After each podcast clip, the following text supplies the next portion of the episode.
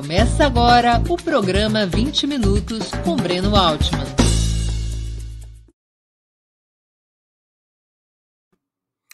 Bom dia. Hoje é 22 de abril de 2022. Estamos dando início a mais uma edição do programa 20 Minutos. Nossa entrevistada será Marli Viana. Graduou-se em História pela Universidade Federal do Rio de Janeiro, é mestre em Economia Agrária pela Universidade Federal de Campina Grande e doutora em História Social pela Universidade de São Paulo. Professora aposentada da Universidade Federal de São Carlos, atualmente é professora de pós-graduação da Universidade Salgado de Oliveira. Entre outros livros, é autora de Revolucionários de 35, editado pela Companhia das Letras em 1992 e republicado pela editora Expressão Popular em 2007. Histórica militante comunista, foi dirigente do Partido Comunista Brasileiro e integrante do seu Comitê Central nos anos 70. Antes de começarmos, quero pedir um pouquinho de paciência para o nosso imprescindível recado comercial.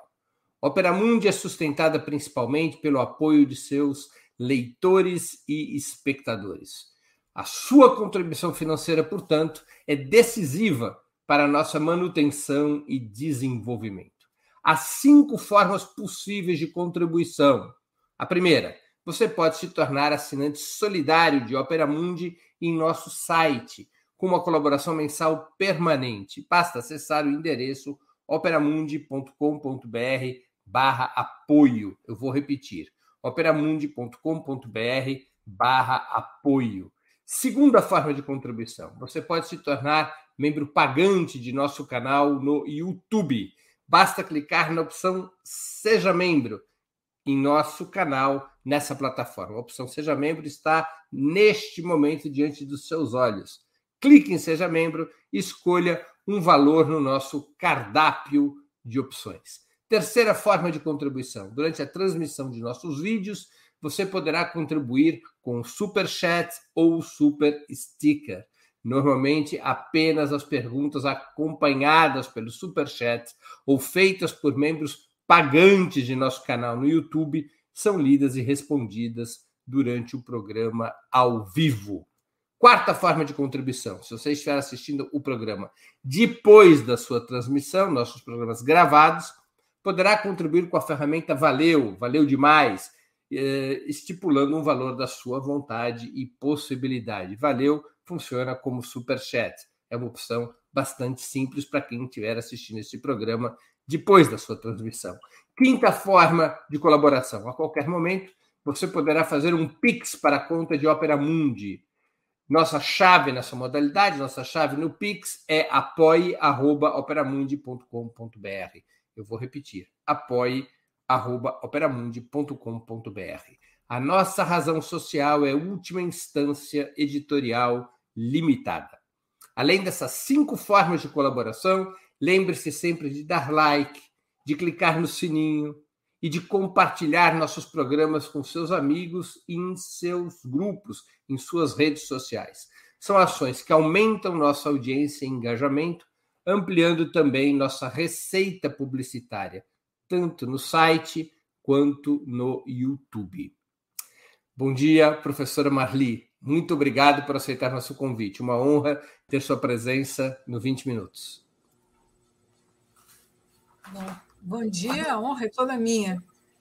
E num dia muito especial, né? Hoje é aniversário, é data do aniversário de Lenin, além da descoberta do Brasil. Professora, antes da primeira pergunta, eu queria apresentar a coleção Astrogildo Pereira, que está sendo lançada pela editora Boitempo, com cinco obras do autor.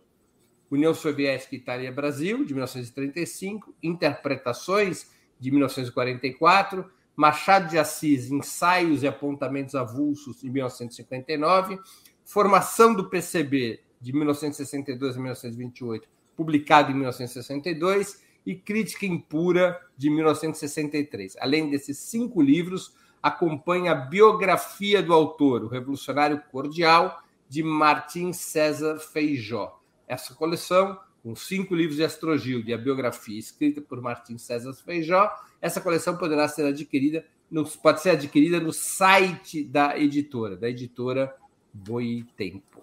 É uma obra fundamental para todos que se interessam pela história e pela cultura brasileira. Professora, qual foi o papel de Astrogildo Pereira na fundação do PCB? Ele era um intelectual ou uma liderança de relevo antes de 1922? Ele era uma liderança política da maior importância. É, Astrogildo, ele é de 1890, se não me engano. Ele, é, por volta de 1911, ele foi, por conta e risco, entrou no navio de terceira classe e se mandou para a França e lá é, ficou pouco tempo, despacharam ele de volta, mas a importância dessa viagem é que ele ligou-se aos anarquistas, ele tomou conhecimento do anarquismo, voltou e ficou é, ligado ao movimento anarquista até 22, até a fundação do, do partido. Então, quer dizer, desde muito jovem, ele tinha 21 anos, né, que ele é um militante revolucionário. É uma figura é, ímpar, né, porque o Astrogildo ele foi um crítico literário fantástico. Ele foi um jornalista, porque se você pegar toda a coleção dos jornais anarquistas do início do século, é, é, ele está sempre presente depois nos jornais do partido, não só, né, em outros jornais é, de esquerda. É, ele foi um militante político, né, de ação política, e ele foi principalmente um homem de um caráter é, é, humanitário e de, um, de uma dignidade impressionante. Então, uma figura bastante que merece todas as nossas homenagens. Ele era o principal quadro do núcleo que funda o PCB? Ele, por isso ele vira o secretário-geral?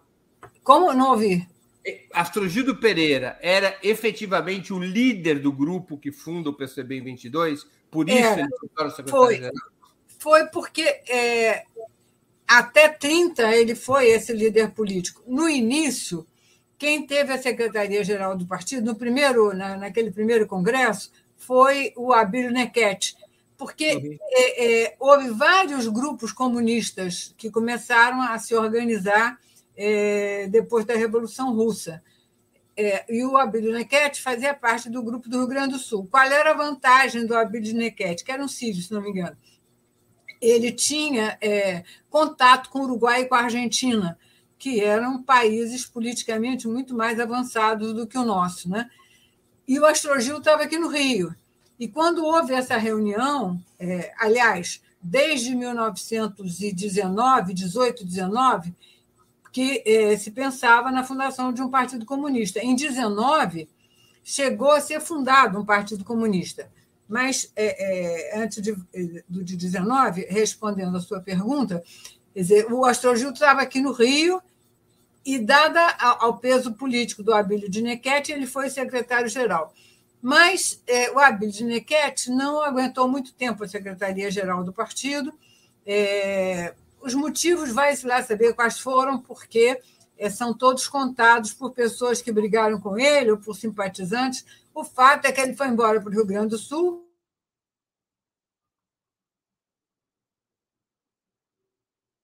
Nós tivemos aqui um probleminha de conexão com a Marli. Vamos só dar uma. Peço aqui para a produção para ver o que aconteceu. Acho que houve aqui alguma queda da conexão. É, bom, enquanto isso, eu volto a fazer a propaganda da coleção. Ah, ah voltou, voltou. Tá então, Astrogildo ficou, então, quando a Nequete, pouco tempo depois, é, ainda no ano de 22, desiste, ele assume a secretaria-geral do partido e fica como secretário-geral até, até, até 30, 31, quando vai ser expulso do partido. Né? Deixa eu fazer uma pergunta, mas ele teve papel, Astrogildo Pereira, na greve geral de 17? Teve, com certeza, os, os anarquistas tiveram um papel importante. Agora, a greve não foi tão proeminente porque a greve de 17 foi principalmente em São Paulo, né? Ela, é, a atividade grevista foi principalmente em São Paulo, embora tenha havido aqui no Rio. O papel principal de Astrogildo nesse sentido, dentro do movimento operário, foi na tentativa é, ingênua, é, revolucionária, de novembro de 18, é, que eles tentam tomar o poder aqui no Rio de Janeiro, mobilizando um grupo de operários. Eles vão se reunir é, em São Cristóvão, ali na, na, no, naquela onde é hoje a feira nordestina. É, tentando tomar o poder. Mas havia um espião entre eles, um capitão do exército, que, quando eles se reúnem lá, a polícia já sabia e foi um fracasso.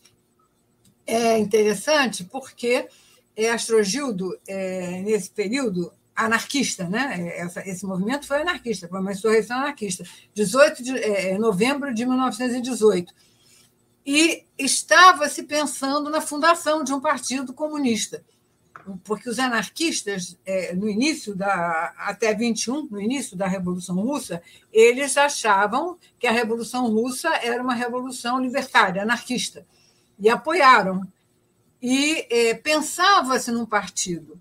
É, um partido, é, chegaram a aceitar a organização de um partido político. E o José Oiticica, que era um dos principais anarquistas, chega a fazer é, um estatuto, um programa para esse Partido Comunista de 19, e que ele mesmo diz que era a introdução de um livro dele sobre o anarquismo. Quer dizer, era um partido comunista anarquista, como seria dificilmente, poderia ser diferente. Aliás, o nosso é o único partido que sai do anarquismo, é, se não me engano. É, porque os outros todos vêm dos partidos socialistas, e aqui no Brasil o socialismo era muito, muito débil. Mas nessa época, o Astrogildo é, tinha essa militância. Ele vai ser preso em novembro de 18, e nessa época ele fazia é, uma, um jornal chamado Crônica Subversiva, é, um jornalzinho. Posso ler? A, a, claro. É, a casa é tua. É, ele dizia o seguinte: esta folha minúscula pode-se dizer que é obra de um impulso. Imaginei-a em certo momento e decidi, de pedra e cal, trazê-la a público. O seu escopo é simples e o seu programa se contém no seu próprio título. Ela será, cada sábado, uma crônica subversiva dos fatos e das coisas, das ideias e dos sentimentos que agitaram ou encheram os sete dias precedentes. Um só critério me guiará no fundo e na forma, o meu critério. Folha personalíssima, eu direi aqui, sobre os homens e as suas ações, e que me parece que deve ser o que me parece que deve ser dito, serenamente ou indignadamente, mas sempre sinceramente. Militante apaixonado da anarquia, inimigo irredutível da autoridade sob todas as suas formas e manifestações, eu combaterei com esta pequena clava o bom combate, liber, o bom combate libertário, no, estreito, no, no intuito único de eh, concorrer com o meu modesto esforço na formidável obra da Revolução Social.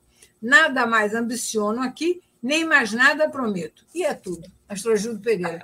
Esse jornalzinho teve 16 números e foi interrompido no, em novembro de 18, né? Esse primeiro número é de junho de 18, exatamente porque ele ficou preso até fevereiro ou março de 19.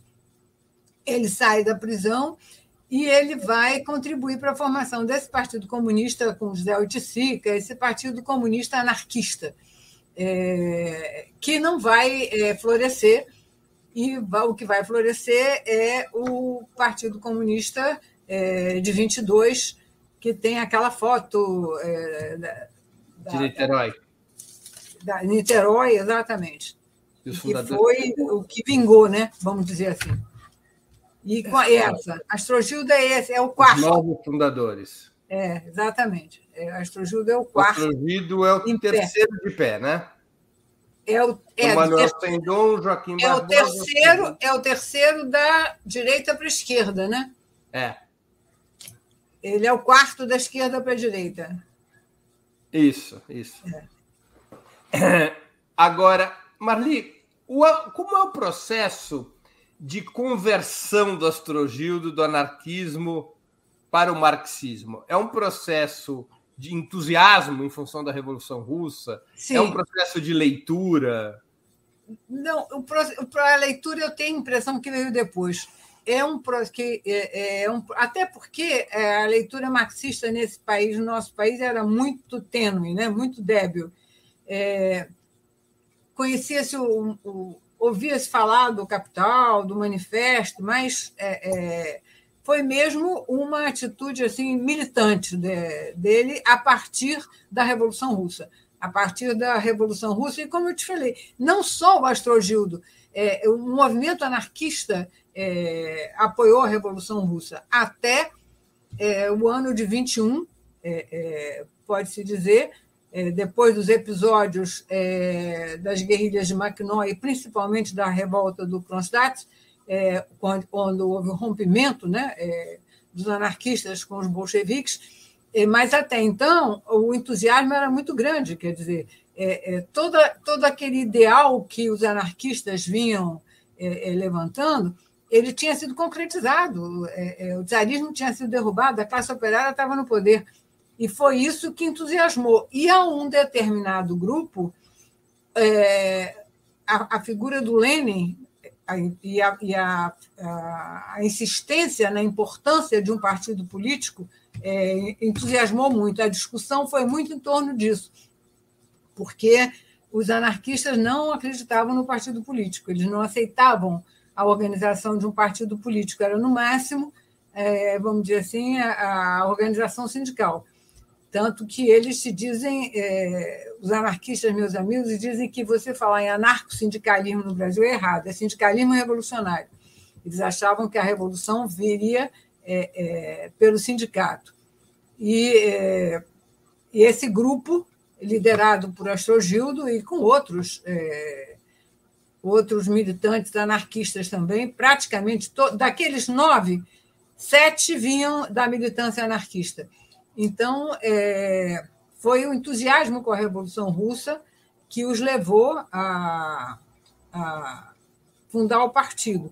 E é, o que eu penso que foi, vamos dizer assim, o que consolidou essa. É, quer dizer, primeiro você tem a formação do partido. O José Oiticica vai, não vai perdoar o Astrogildo nunca, né? até quase a década de 60, criticava o Astrogildo porque disse que o Astrogildo dividiu o movimento operário.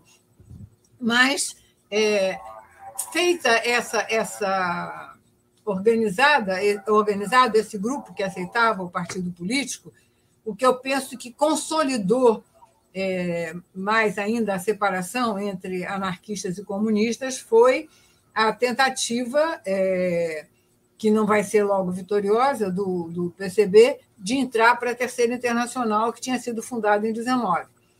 Quer dizer, eles, inclusive, antecipam é, é o primeiro congresso do partido, porque o Congresso da Internacional seria em julho, se não me engano.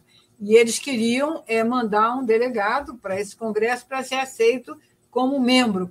Porque no livro do Astrogil, da formação do PCB, ele tem, ele diz, nós éramos mais ou menos em todo o Brasil, mas não chegavam a 500 pessoas, muito conhecidos nós mesmos e da polícia.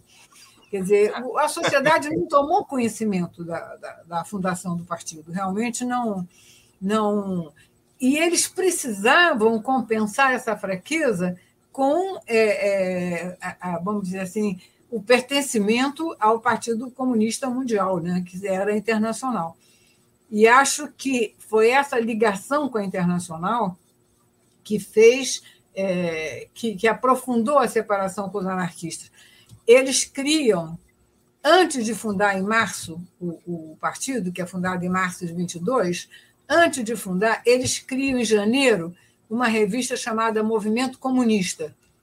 Essa revista ela teve uns 12 ou 13 números, é, era uma revista preparatória para a fundação do partido. É, ela pouco tratava dos assuntos brasileiros, só nos números finais ela reproduzia artigos de teóricos do, do comunismo, de, principalmente soviéticos, para, eh, vamos dizer assim, e ligou-se muito, a, a, a, ligação desse grupo com a União Soviética foi muito forte.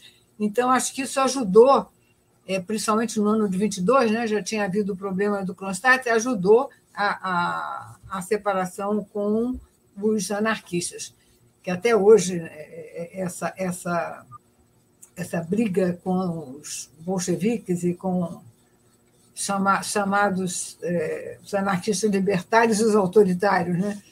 muito, foi muito forte. Ainda tem é... seu, ainda respinga até hoje.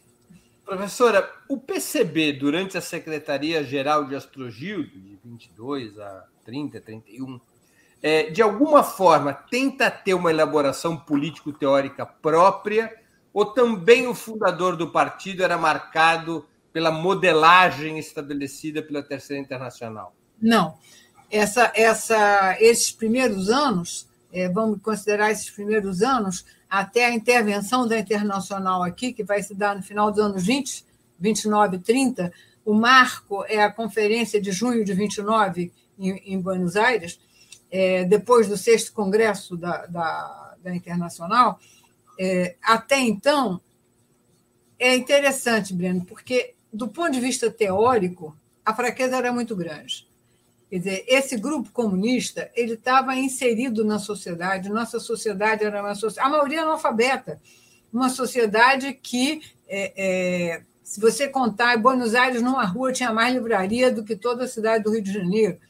Quer dizer, é, é vou te dar um exemplo. O Capital foi editado em Buenos Aires em é, é, foi em 68, se não me engano, 1868 ou 69. Aqui foi 1968, a edição do Capital em português. 100 anos de diferença. É. Então, é, do ponto de vista teórico, a fraqueza era muito grande. Quer dizer, havia, vamos dizer assim, uma, uma, uma tendência a repetir é, é, as, as orientações que vinham da internacional, que não vinham muitas. É, apesar da correspondência entre o Brasil e, a, e Moscou ser muito grande, era mais sobre a organização do partido, mas não. Mas a, a, a vamos dizer assim, a, a, a prática política, a, a, a, atividade política que já vinham exercendo já como anarquistas é, a busca de inserção no movimento operário, de apoio no movimento operário, era muito grande. E o grupo do Astrogildo é, começa, a meu ver, com muita clareza, a buscar aliados.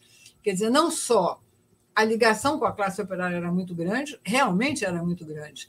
Se você for fazer um levantamento, é, o livro do Del sobre o é, é, Marcos Del Roio sobre o Partido Comunista trata em detalhes esse é, é, o número de, de, ligações que o partido tinha com, com os sindicatos era muito grande, a direção de vários sindicatos, Roberto Moreno, um dos marceneiros, só para dar um exemplo. E essa, essa tentativa de elaborar uma teoria para a Revolução Brasileira. Essa, teoria, essa elaboração, a meu ver, ela foi muito capenga. É a teoria é, é, que eu acho lastimável do agrarismo e industrialismo do, do, do, Otávio Brandão, que não se sustenta em, em nenhum momento, mas a consequência disso em relação ao Astrogildo Pereira é buscar a aliança com a pequena burguesia revolucionária, como eles chamavam, que eram os tenentes. Porque você tem essa camada média urbana ela começa a surgir no Brasil na década, no século passado. Na primeira metade começa a surgir. E os, por que os tenentes têm o um protagonismo? Porque eles são uma, uma juventude universitária, com cultura, e armados, né? Porque os outros jornalistas, eh, professores, médicos, advogados, não tinham essa consistência, essa organização. E eles tinham tido a revolta contra a Primeira República, né, é, principalmente. Muito vago, era, era a, a, a ideologia deles era uma ideologia muito vaga, cabia muita coisa dentro, mas progressista. Eles eram antiimperialistas, eles eram é, pelo voto secreto, contra as oligarquias da Primeira República, e é, tinham feito a Revolução Paulista, né, de 24, 5 de julho de 24, tinham se juntado na coluna Prestes, que foi um feito é, é, nesse país, e então é, Astrogildo teve a perspectiva, eles tiveram a intuição de é, é, nós precisamos fazer alianças. E com quem vamos fazer essas alianças? Eles procuram os grupos socialistas, Maurício Lacerda, é, é, e procuram principalmente os tenentes. Astrogildo vai se encontrar com, com Prestes é, em 1927 e leva uma. Aí sim, ele já tinha uma literatura marxista bastante é, é, grande aqui, que ele leva para Prestes, né? E o Prestes diz que foi lendo o Estado e a Revolução que ele começou a, a, a se tornar marxista. O, então, o tem um papel importante na atração do Prestes para o marxismo e para o movimento comunista? Do pré, para o Prestes tem fundamental, porque isso é o próprio Prestes que diz. Ele não tinha. O Prestes diz o seguinte: que a primeira vez que ouviu falar em comunismo foi em 1917, quando ele foi, como cadete, foi é, é, reprimir a greve da fábrica Bangu. É, e que depois, quando a coluna passa por Recife e o, o Cleto Campelo se oferece para se juntar à coluna junto com o Partido Comunista de lá. Ele diz que foi a primeira vez que ele ouviu falar em comunismo. Mas o Prestes ele tinha uma visão muito aberta. Ele não tinha a visão do Juarez Távora, por exemplo, que era muito beato, muito católico, não admitia falar em comunismo. E ele recebe Astrogildo ele tinha recebe, eh, recebe Astrogildo e uma quantidade de livros que Astrogildo leva para ele, livros marxistas. Né? E ele diz, ele, é, o Prestes disse numa entrevista, ele se sentiu muito identificado com Lenin, muito no, com o Estado da Revolução. Ele sentiu que era por ali e, com, e vai estar em Buenos Aires já, né? ele já tinha saído da. Ele sai da Bolívia, vai para Buenos Aires, e Buenos Aires era o centro político é, é, Bureau Sul-Americano da Internacional estava lá, e ele aí começa a assistir às reuniões políticas e começa a se desenvolver, mas o Astrogildo teve um papel fundamental na, na, na a ida do Prestes na, para o marxismo. O Astrogildo e o Prestes teriam uma relação duradoura ou ela foi episódica? Eu tenho a impressão que ela foi episódica, que ela porque é, isso, o Prestes vai para Moscou em 31. Uhum. Astrogildo já estava expulso do partido. E o Prestes, ele mesmo diz, ele era cristão novo, né? O que se dissesse em Moscou era a palavra sagrada, era não, não, não havia contestação. Então, não, não nunca soube de nenhuma relação. Astrogildo só vai voltar para o partido em 45, depois da guerra. Já chega e lá. aí. Hã? A gente é, já chega aí, lá. Pois é, e então eu não acredito que eles tivessem tido qualquer é, é, relação maior, não. Agora, essa época do Astrogildo foi uma época, esses anos, o ano de 20, esses anos, foram anos, a meu ver, de uma riqueza política muito grande, que Astrogildo foi um dos principais responsáveis. Ele cria o Bloco Operário Camponês, que a, a, a, conseguem eleger dois é, vereadores é, no Rio de Janeiro e, e outros também, é, não muitos, mas consegue. Quer dizer, consegue é, é se fazer é, é, presente na vida política nacional, consegue perceber, às vezes, por falta de teoria, não é muito bem elaborado, a importância das eleições, do, do ponto de vista político das eleições nesse país não quer dizer que você acredite que vai resolver os problemas brasileiros através das eleições, não é isso. Mas é não desprezar o momento político eleitoral. E Astrogildo fez isso bem. A procura de, de aliança com os tenentes é, não, foi, não foi um erro, não, a meu ver. É você achar que os tenentes iam fazer a terceira revolução, como chegaram a propor. É, vocês farão é, é, nós estamos à espera da terceira revolução. A primeira foi 5 de julho de 22, a segunda, 5 de julho de 24, virá a terceira.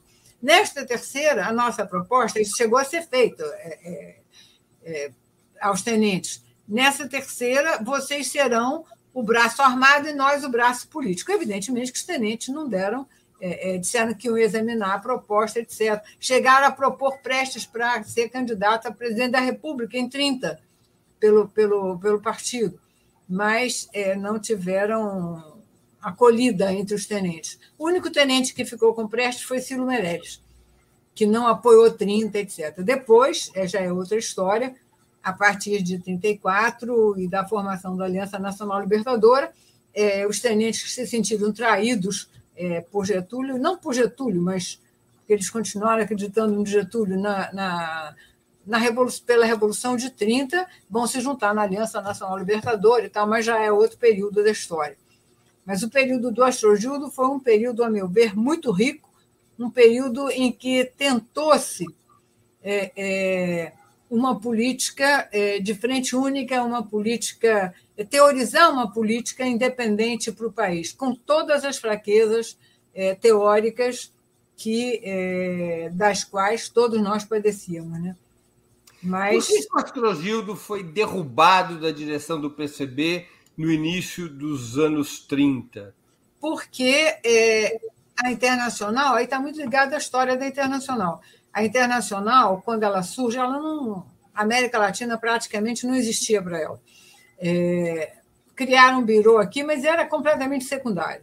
Quer dizer, a preocupação é, de Lenin, por exemplo, nos primeiros congressos, com os países, é, vamos dizer assim, semicoloniais ou, ou, ou mais atrasados, era mais com a China, com a Índia é, é, com o Oriente, né? Tanto que eles fazem aquela reunião em Baku, é, é quando morre John Reed de, de, uhum. de tifo, etc. Então, só em 1929, depois do sexto Congresso da Internacional, Lenin já estava morto, Stalin já estava dando as ordens, é, infelizes, por sinal, a meu ver, é, e voltam-se para a América Latina. E vai haver aqui uma conferência em junho de 1929, em Buenos Aires, é, que vão. É, aí a internacional vai intervir é, absolutamente nos partidos comunistas. É, eles vão. Eu, eu, tenho até um artigo sobre essa conferência que saiu na revista Novos Rumos.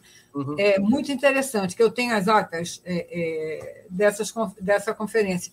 Eles vão é, intervir da pior maneira possível. Né? É, tem aqui o Guralski, que vai ser um. E a mulher dele, Inês, que era dez vezes pior do que o Guralski. Que. É,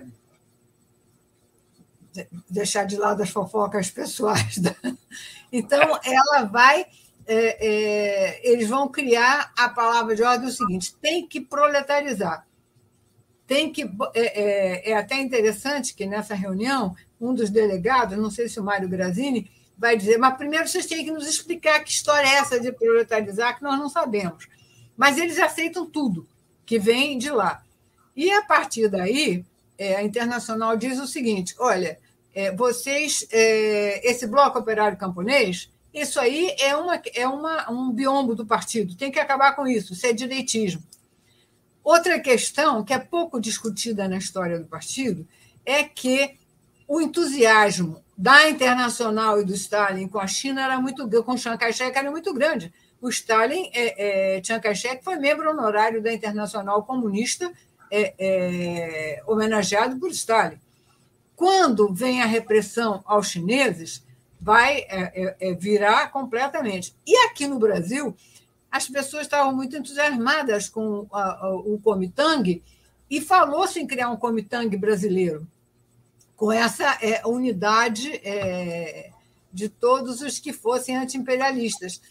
E isso aí a Internacional pegou, já estamos em 29, né? Então, o tal do Comitang brasileiro, o Bloco Operário Camponês. Então, isso tudo é aliança com os tenentes.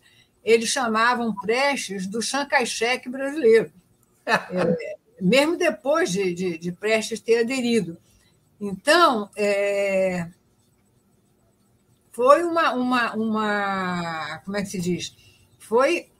Ué, o que, que aconteceu? Não, tá, aqui está funcionando perfeito. Aqui o meu caiu. Eu não estou vendo. Você está tá funcionando perfeito? Perfeito. Estamos te vendo, estamos te ouvindo. O que, que eu posso fazer para. Eu vou ver se eu consigo entrar. É, bom, então eu vou continuar falando enquanto eu vejo se eu consigo entrar na sala, porque desapareceu tudo, veio a tela branca do computador. É, mas a gente está te vendo perfeito. Pode então tá. Então para a câmera que está funcionando. Tá bem. Então eu vou, vou, estou tentando entrar outra vez. É, você está, eu estou entrando. Então, é, a partir dessas questões, eles foram chamados para fazer autocrítica, né? Pronto, aí. Pronto, aí pronto. Voltei a entrar. Está dando eco, deve estar com dupla entrada. E aí, bom, agora, agora... sim. Perfeito. Então, o Astrogildo vai ser, vão ser chamados a Moscou, ele e o Otávio Brandão, para fazer autocrítica é, dessa situação. Astrogildo, é, no início, fica meio relutante, o Otávio Brandão faz qualquer autocrítica e continua, mas o Astrogildo resolve não fazer autocrítica nenhuma e é expulso do partido como renegado. E, e aí vem um, um traço do Astrogildo que eu acho absolutamente fantástico, é que é, ele vai ser expulso em 31, a maior injustiça, com toda a vida de luta que ele tinha travado, e ele, em nenhum momento, ele vai criticar a União Soviética, a Internacional Comunista ou o Partido Comunista. Esse livro dele, Rússia, Itália e Brasil, é, a metade da parte sobre a Rússia, onde ele vai tratar do plano quinquenal, ele vai é, já está expulso.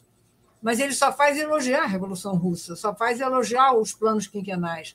Então, ele é de uma, de uma dignidade, quer dizer, em nenhum momento ele vai, vai ficar fora da atividade política, ele vai escrever, né? vai ficar como jornalista, vai escrever sobre Machado de Assis, enfim. Mas é, em nenhum momento ele vai se queixar ou vai criticar o PCB, ou a União Soviética, ou a Internacional. Ele vai. Não, não vai. O, o Astrogildo chegou a ter contato direto com Lenin? Que eu saiba, não. Ele teve em Moscou é, em 24, até eu mandei um, um, um, como é que se diz? Uma própria, como eles chamavam, uma espécie de passaporte da entrada dele em Moscou em 24, mas eu não acredito. 24, Lenin, quando ele esteve lá, acho que Lenin já tinha morrido. Já tinha morrido. Então, acho que não teve contato, não. Se quando ele, o, ele e o Otávio Brandão são chamados a Moscou, com quem eles se reúnem? Há registros disso? Eles se, se, eu sei que eles se reúnem é, é, se não me engano, não, não posso garantir, não, viu, Breno? Mas acho que, que nessa reunião estava Gramsci, estava Togliatti, estava o, o, um dos, não sei se era Zinoviev, ou o Guralski, com certeza, mas não sei lhe dizer não, mas eles são chamados pela direção da Internacional, que o Astrogildo era membro não da comissão executiva da Internacional, mas de um dos comitês da Internacional. Eles são chamados e, e para. Tem um documento sobre a resolução da Internacional sobre o Brasil, que é sobre isso. O partido não tinha independência, o partido é, é, criou. Estava reboque da pequena burguesia. Essa era a grande é, é, acusação. E aí o partido quase foi destruído. Né? O Mostrogido Pereira, ele teve alguma participação na rebelião militar de 35? Não, nenhum. Produziu não. alguma análise prévia ou posterior não, à insurreição? Não, não, que eu saiba nenhuma, nenhuma. Ele estava em Rio Bonito, tinha um sítiozinho lá que ele criava banana e escrevia. É, que eu saiba, ele não teve realmente nenhuma participação, nem nunca soube de nenhuma observação dele sobre isso. Seguramente seria contra. Não, não tenho a menor dúvida. Ele era, era não, não acredito, não. Mas é, era uma figura realmente notável, o Astrogil. Você. Tá diga. Não, não, imagina. Conclua. Você perguntou se eu conheci. Eu estive com ele uma vez. Em uhum. 62, o partido resolveu fazer uma comissão para escrever uma história do partido em homenagem aos 40 anos do partido. Não me lembro se foi no final de 61 ou se foi no início de 62.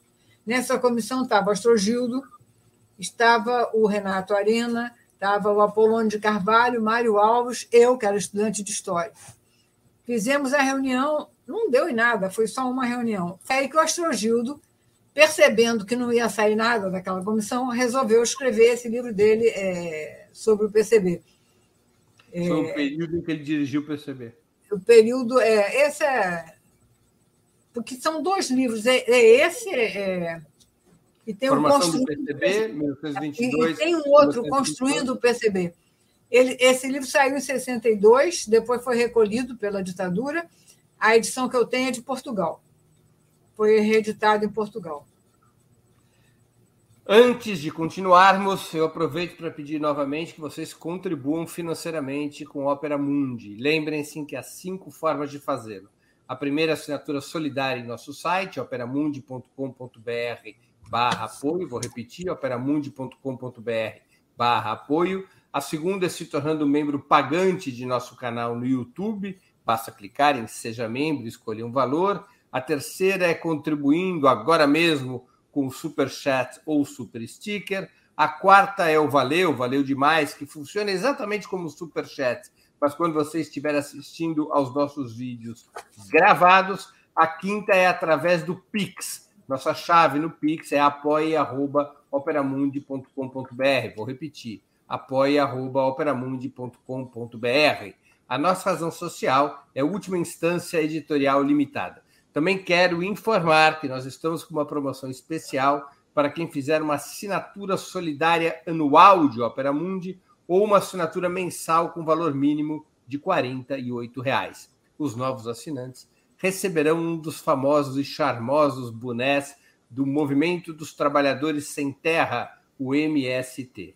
A gente está comprando o boné diretamente do movimento, ou seja, é um boné legítimo do MST.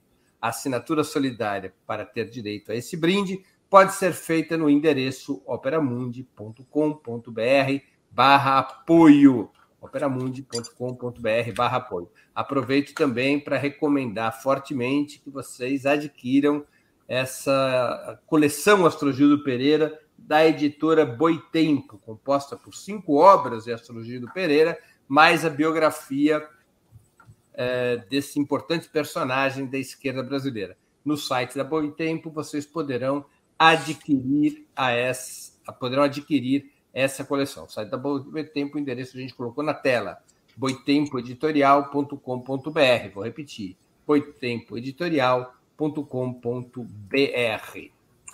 Professora, Diga. É, Astrogildo Pereira se reincorporaria à vida partidária na redemocratização de 1945? Foi, ele, ele se reincorporou, foi, voltou ao partido, mas. É anulada a expulsão dele? Hã? A expulsão dele foi anulada? Não entendi. A expulsão do Astrogildo ela foi anulada. Como é que ele conseguiu voltar para o partido? Não, ele voltou, ah, não, não sei te dizer. Eu sei que ele foi reincorporado ao partido. É, é, não, não, olha, olha só, Bruno, você em 45 é possível que tivesse alguma ficha para preencher, né? Isso eu não sei.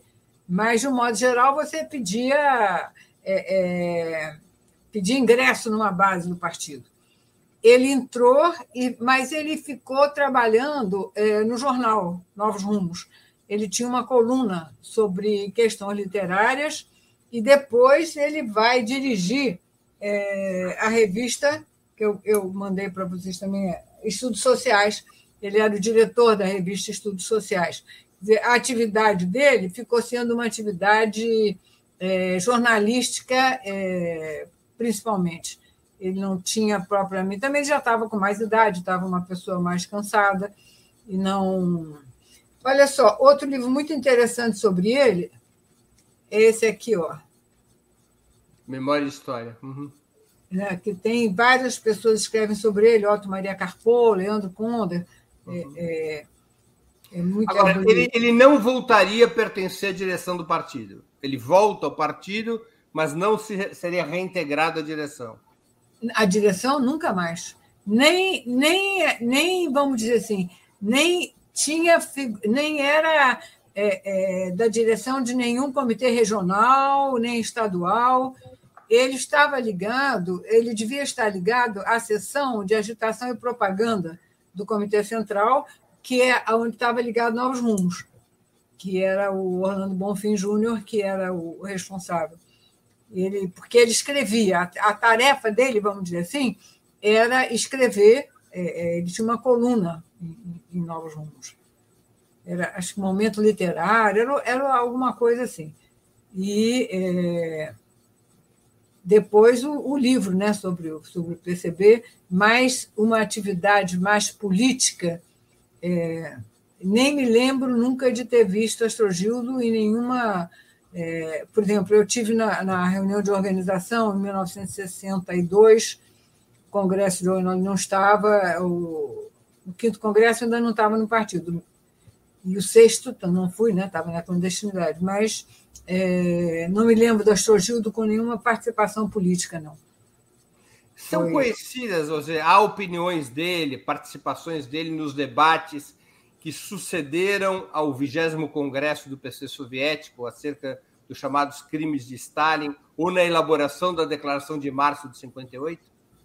Da, de março de 58, com certeza não. O nome dele não aparece em nenhum momento. Sobre é, o, o 20 Congresso, eu não tenho ideia. Mas eu tenho a impressão que não. Por quê? Porque é, o Armênio Guedes, que participou muito daquele período é, ativamente, o Armênio foi uma das pessoas que queria muito é, discutir é, o informe do Khrushchev.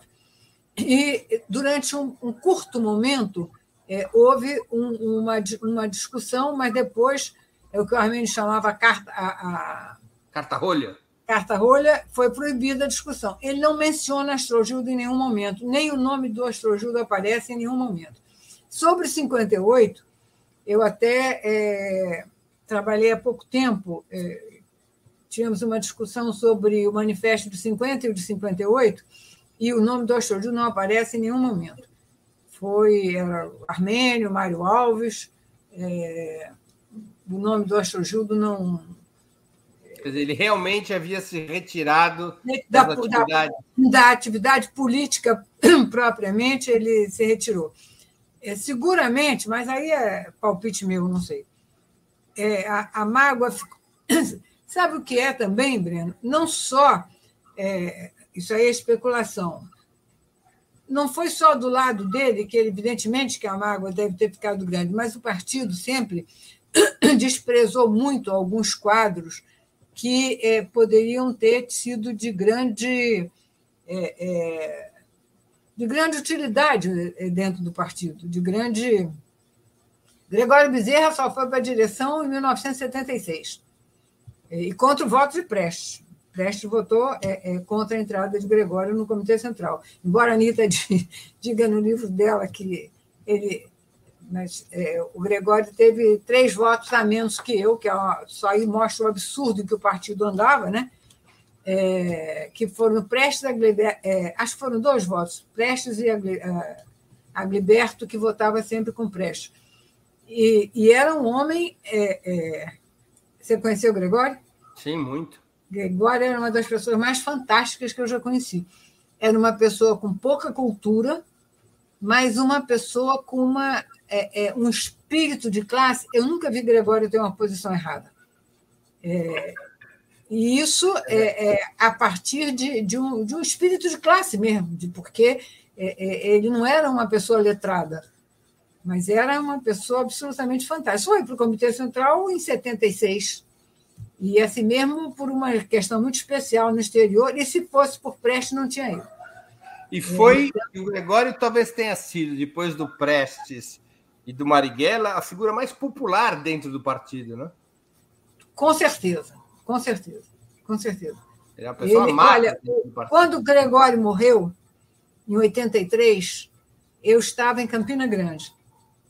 E nós fomos é, ao Recife, é, fomos ao Recife acompanhar o, o, o, porque ele foi velado no Recife, foi enterrado no Recife. Eu fui, eu fui também. Vou te, vou te contar Então, Breno, você lembra os edifícios todos jogando papel picado e milhares e milhares de pessoas. Milhares e milhares de pessoas. E, e, cantando uma música típica que lá de Recife que sempre cantavam para o Gregório, que era uma coisa, eita cabra macho, era uma coisa assim, né? Uma música que a pessoa batia o pé.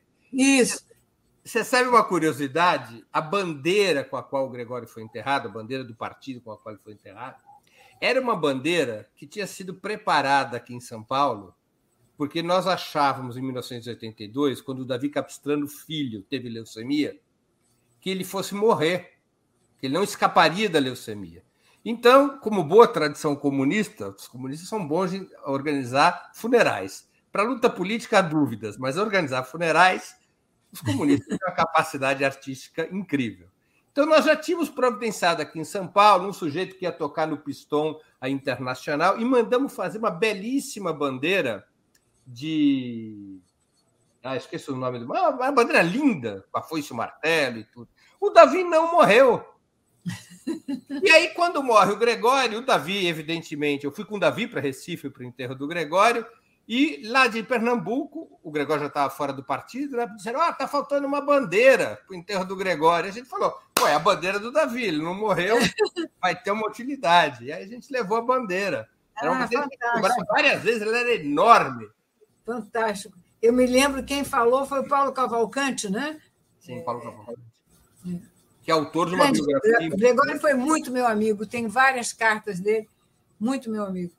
Eu tenho uma gravação, a gente aqui, isso aqui está virando quase uma conversa de com, com padre e com madre. Eu tenho uma gravação que eu preciso achar aqui na minha casa de horas que eu fiz com o Gregório Bezerra. Ah, uma matéria que eu acho que é uma coisa que precisa ser reescutada, porque ele vai falando sobre as coisas da história do Brasil, e é impressionante isso que você fala. Ele é um, é um ponto de vista classista, não é, é apoiado na teoria abstrata, é um negócio do tipo. É, sabia por onde ia sabia por onde ia. E ele tinha aquele. Pro...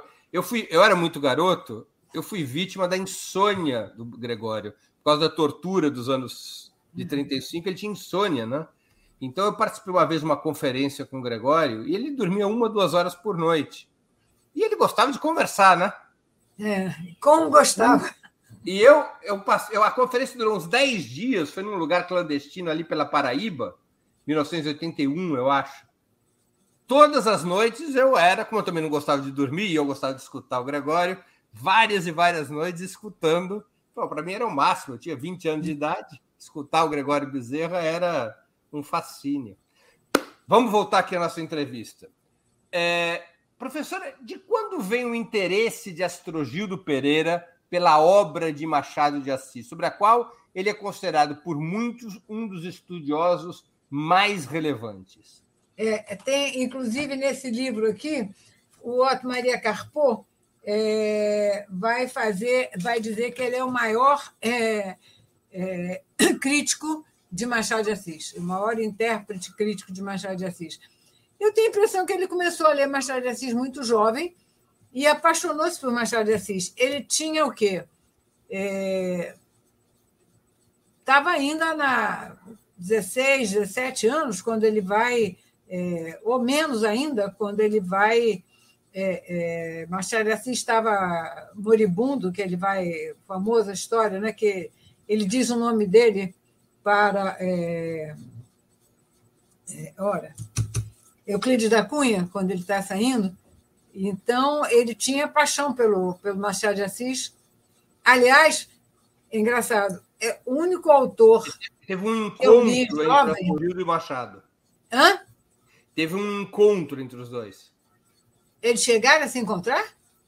Não, eu que estou perguntando. Acho que não, né? Não, não, não. Ele vai. É, é, o único encontro dele foi com o Machado de Assis moribundo. Sim, não sim. tinha. Não teve conversa. É, é, e Machado de Assis era um notável. Aliás, não sei se você sabe, foi um dos raríssimos que é, se manifestar nos jornais é, a favor de Canudos contra o massacre de Canudos. Uhum. É, dos poucos que ousaram fazer isso. Mas. É, e, de um, e, e o Astrogildo de um bom gosto extraordinário, né? porque como Machado de Assis não tem igual, a meu ver também. Claro. E é, é ali na juventude, então, que ele já se interessa pelo Machado de Assis? Desde bem jovem. Agora, eu tenho a impressão que ele só vai começar a escrever mesmo, a, a, a se organizar, a partir de nos anos 30, quando ele vai ser. Porque a atividade partidária não lhe dava muito tempo para ficar sentado escrevendo, porque ele tinha atividade política prática e ele escrevia. Não tem jornal operário que não tivesse é, é, é artigo do Astrogildo. É difícil de. A Ivana é, comentou que é, tem alguém que estava fazendo um levantamento dos artigos dele porque é difícil, porque ele tinha vários pseudônimos, né? Um deles era Aspter.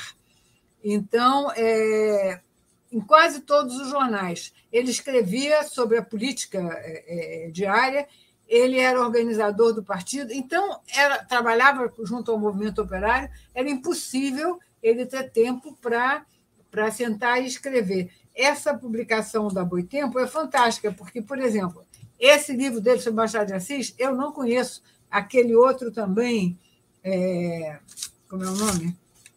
É, Interpretações. Hein? Interpretações. Interpretações também não conheço. São raridades, né? Mesmo outros, é, como esse Russo, Itália e Brasil, o meu exemplar está se esfarelando, é um exemplar bastante antigo.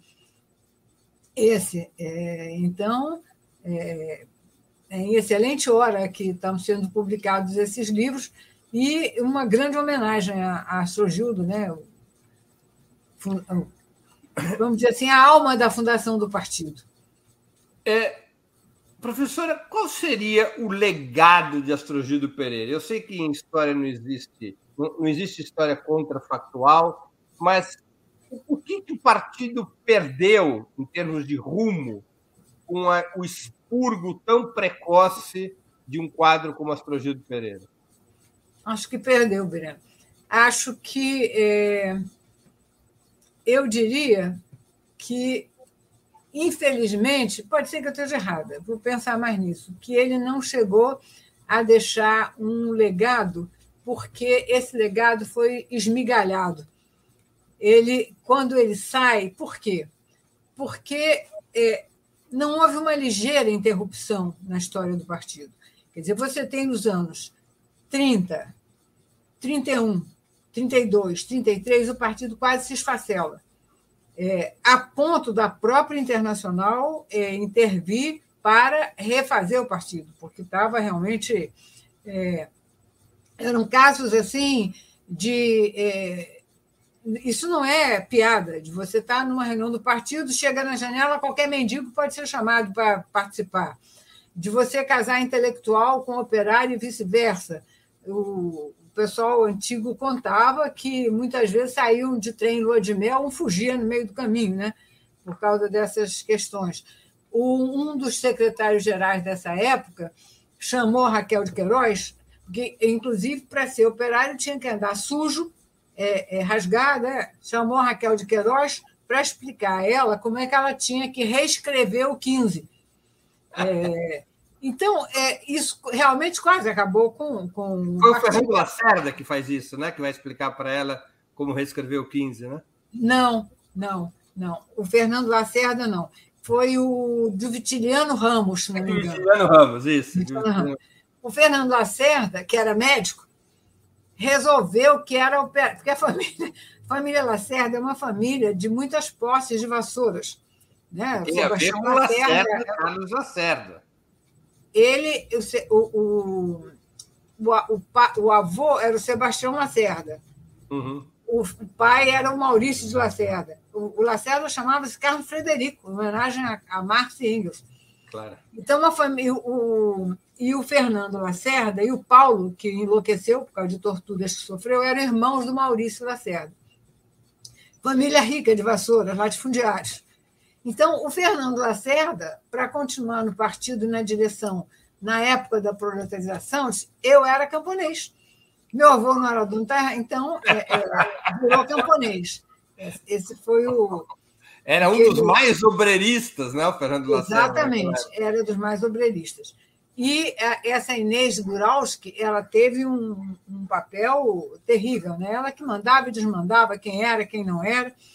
E foi aí que a Internacional voltou a interferir é, e reorganizar o partido durante o ano de 34. Mas o que, que vai acontecer? foi uma reorganização. O, o Miranda, o, o, o, Bonfim e o Bangu, é, o Reginaldo né, da Rocha, vão é, é, para a direção do partido por pouco tempo, Lauro porque aí vão entrar os tenentes.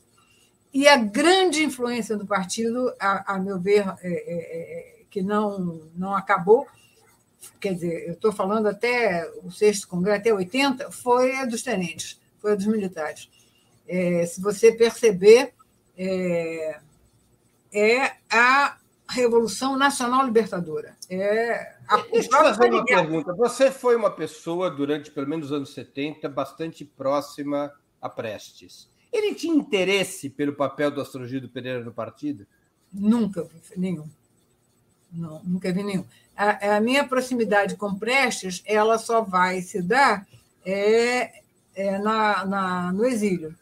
Eu aqui, é, eu tinha muita proximidade, eu era muito amiga da Anitta, uhum. que muitas vezes me convidou para ir à cadeia. Eu nunca fui, porque é, isso de procurar quem é, quem é chefe não é comigo. Então, Sim, mas no exílio você trabalhou junto com o Prestes. No exílio nós estávamos juntos, mas nunca... Ele não tinha interesse pela obra do Astrogildo? Pelo, pelo não, nunca vi nenhum, nem menção à, à, à figura de Astrogildo. Nem...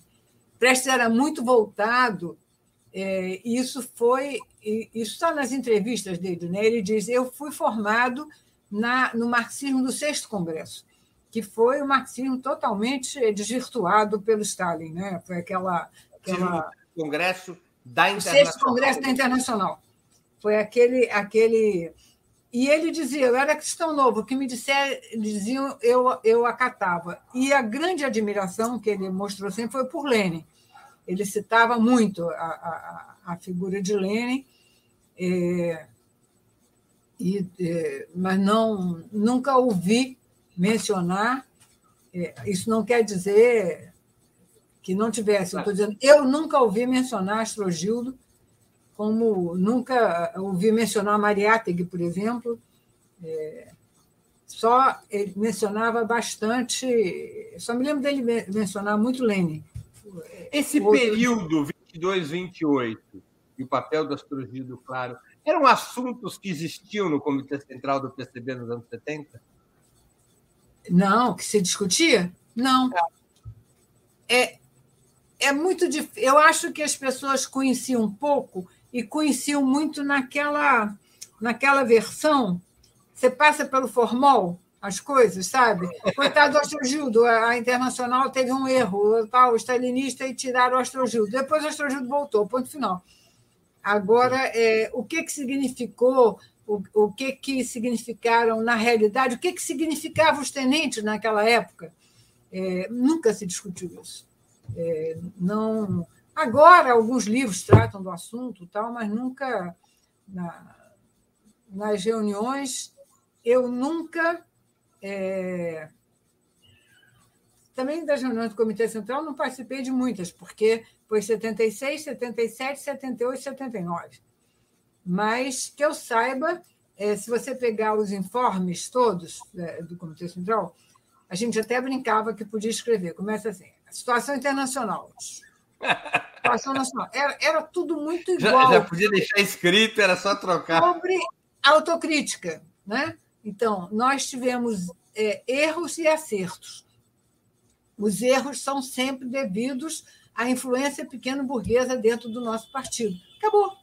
É, é, e, e, aí está, é, está feita a questão. É, então, Havia um modelo pronto. É, exatamente, exatamente. Então, Tem uma pergunta interessante que está aparecendo aqui na tela. Eu nem havia pensado nesse aspecto, não tem informação. Do César Sanson. Havia uma relação do Astrogildo com Caio Prado? Não sei. Não e com a intelectualidade comunista? Porque não há não muito sei. registro do astrogiro nos movimentos da intelectualidade comunista? Não, não, não há, e eu não sei responder essa questão. É, pode ser que tenha havido, não sei, mas eu não sei responder. É, eu, o Astrogildo teve em São Paulo, em 31, com certeza. Quando ele vai ser expulso e tal, ele vai passar um tempo em São Paulo. Depois, ele vem para o Rio e não sai mais, ele fica enfurnado lá em Rio Bonito. Eu não acredito que tenha havido muita ligação entre eles, por dois motivos. Primeiro, porque ele estava expulso do partido. Segundo, porque nunca houve muita relação entre Rio e São Paulo. É, isso eu é, é, me lembro bem, por exemplo, mesmo entre o movimento estudantil, é, a ligação entre Rio e São Paulo era muito, muito pequena. É Aqui está falando é, da, da Maria Aragão, que o eu. O do Gregório. É, eu conheci o filho dela, é, não sei o nome verdadeiro, lá em Moscou era Rodrigão. Mas não, conheci muito de nome, mas não. não o Lincoln conheci. Seco, também historiador, está dizendo que o Astrogildo fez muitas críticas a Caio Prado nos anos 50. É, aí não sei, é, não sei. Não o Lincoln Seco será meu entrevistado na próxima segunda-feira, 25 ah. de abril, quando nós vamos conversar sobre as lições da Revolução dos Cravos ah. para a esquerda brasileira e para a esquerda uhum. mundial, que é o aniversário da Revolução Portuguesa, a Revolução dos Cravos, é o, é o 48 aniversário da Revolução dos Cravos. O Lincoln estudou muito. Que foi a grande boa, boa notícia de 1974. Quando tudo estava mal. A Guerra do Vietnã. E o é. fim da Guerra do Vietnã também, né? É. É verdade. 74.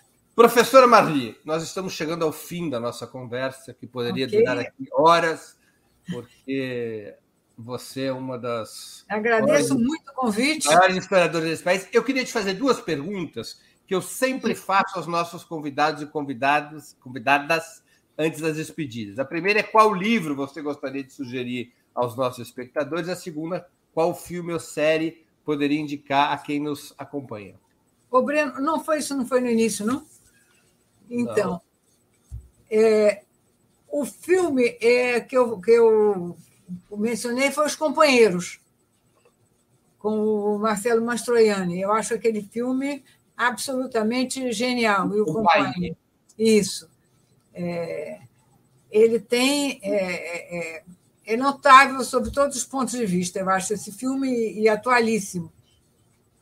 Tem agora, eu me lembrei de um outro filme que também é um outro filme italiano, que é baseado numa obra de Sartre. Opa, teve aqui um congelamento. Que chama é, é sobre o conceito de liberdade. É um filme muito bonito. E os livros. Qual, qual é, filme? É, teve, teve uma pequena interrupção, professora. Ah, qual é o nome desse segundo filme? O Sequestrado de Altona. É a história, é o filme com a. É, é o filme é, é um livro do Sartre, onde ele vai discutir a história de um, um soldado nazista, um nazista que volta para casa vivo e o pai esconde no porão de casa, fingindo que ele morreu, e a justificativa dele de por que ele fez as barbaridades que ele fez, e o Sartre está discutindo a questão do livre-arbítrio, de você ter é, a escolha é sempre uma responsabilidade sua. É um filme muito bonito. E a trilha musical é uma tocata e fuga de Bach, que é muito bonita também. Os, os livros são. Eu aconselharia o livro do Zé Paulo Neto, a biografia do Marx, da Boitempo, que eu acho muito boa, e dois livros que eu li há pouco tempo, do Enzo Traverso, que me encantaram. Um é esse aqui. Peraí, deixa eu. Vai subir na tela. Opa! Enzo Traverso. Melancolia de esquerda, Isso. História e Memória. Isso. E o outro é do Enzo Traverso também. É esse aí, As Novas Faces do Fascismo.